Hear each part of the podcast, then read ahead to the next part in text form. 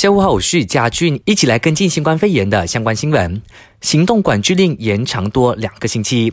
首相丹斯里莫尤丁今天宣布，在听取卫生部和国家安全理事会的汇报之后，了解到现在的趋势显示，新冠肺炎的确诊病例会陆续出现，因此决定转延行动管制令，直到四月的十四号。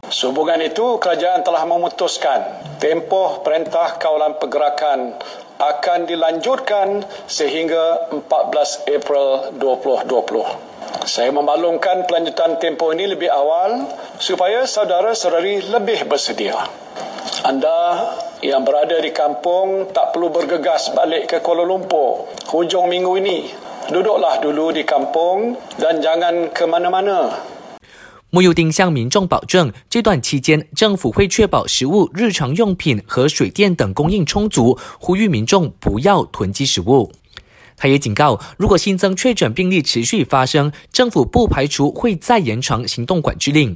根据警方的调查数据，目前全国百分之九十五的民众都在遵守行动管制令。另一方面，莫尤丁指出，截至今天中午十二点，我国新增了一百七十二宗的新冠肺炎确诊病例，以致我国的总确诊病例攀升到一千七百九十六宗，并夺走了十七条人命。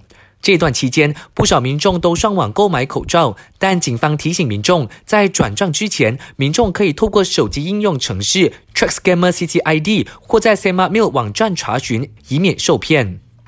在新闻结束前，要提醒你一定要勤洗手，保持社交距离，乖乖的待在家。我是嘉俊，感谢收听。